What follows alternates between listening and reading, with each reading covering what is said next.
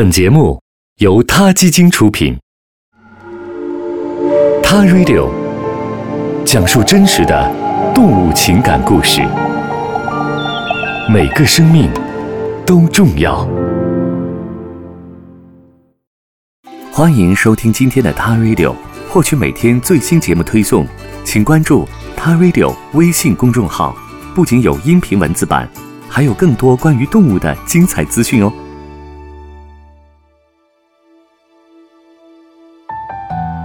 在上期的节目中，我们提到了伊安的妈妈发现了一家位于俄亥俄州的服务犬机构，希望能为患有酒精综合症的伊安领到一只狗。四十九岁的凯伦斯尔克是这家服务犬机构的创始人，他穿着宽松的牛仔裤和一件白色的男士 T 恤，走起路来摇摇晃晃。凯伦不能正常呼吸，需要借助人工气管来帮助。他的办公室位于一座砖木建筑的尽头。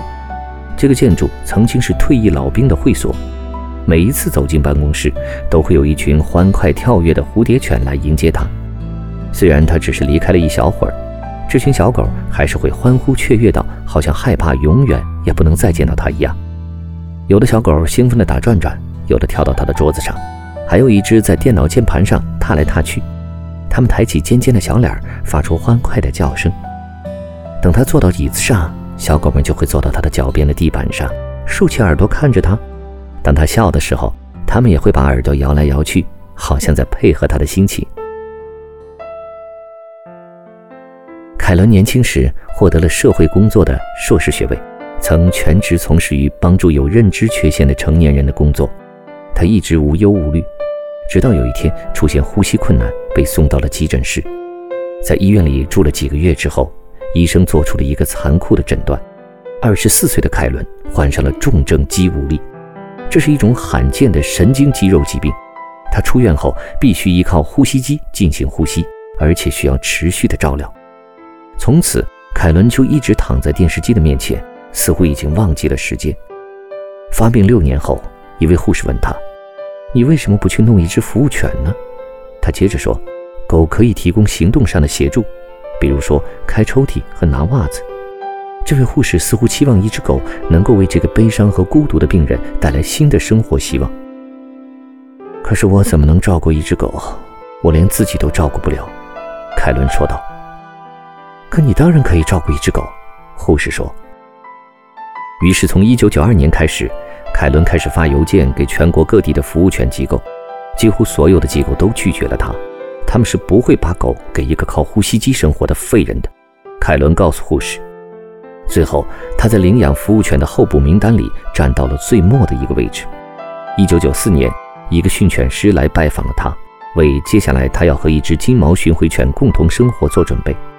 凯伦开始看到一种奇妙的希望，可是那个机构最终还是寄来了一封信，而不是一只狗。信中说：“我们不能把服务犬交给靠呼吸机生活的人。”凯伦说：“从那之后，我变得不在意自己的死活了。我能预想到，摆在我面前的就只剩下漫长的等待，等待死亡的降临。我开始囤积吗啡。”凯伦用手指按着喉部的一个金属旋钮，这样他才可以对我说话，声音很嘶哑。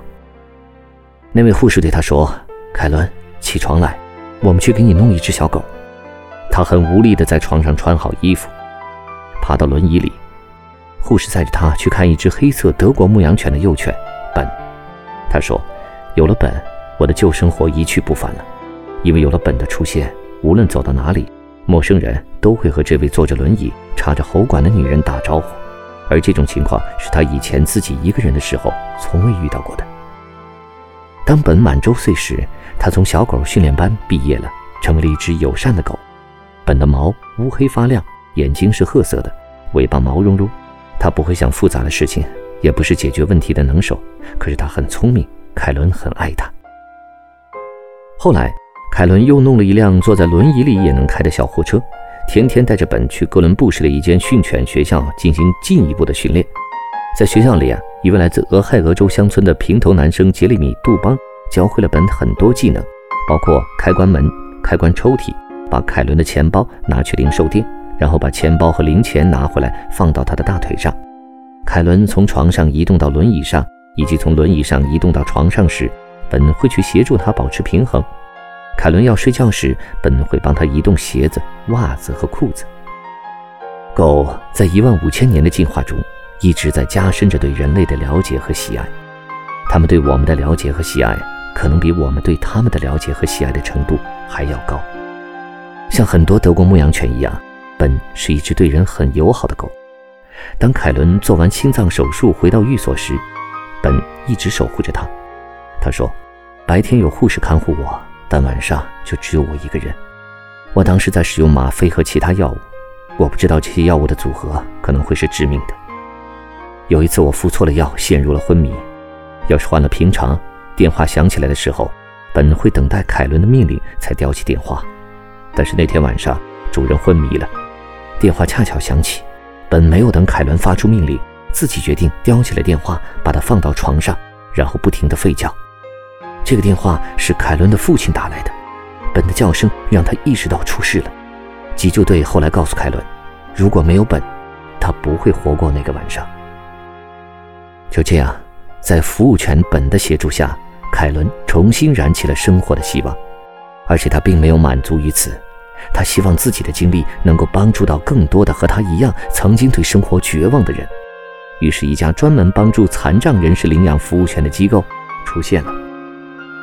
凯伦和他的机构到底能不能帮助到伊安一家呢？请听我们下期的《t a Radio》，酷酷的狗，再见。t a Radio，中国大陆第一家动物保护公益电台，在这里。我们讲述动物的喜怒哀乐，尊重生命，善待动物。它的世界因你而不同。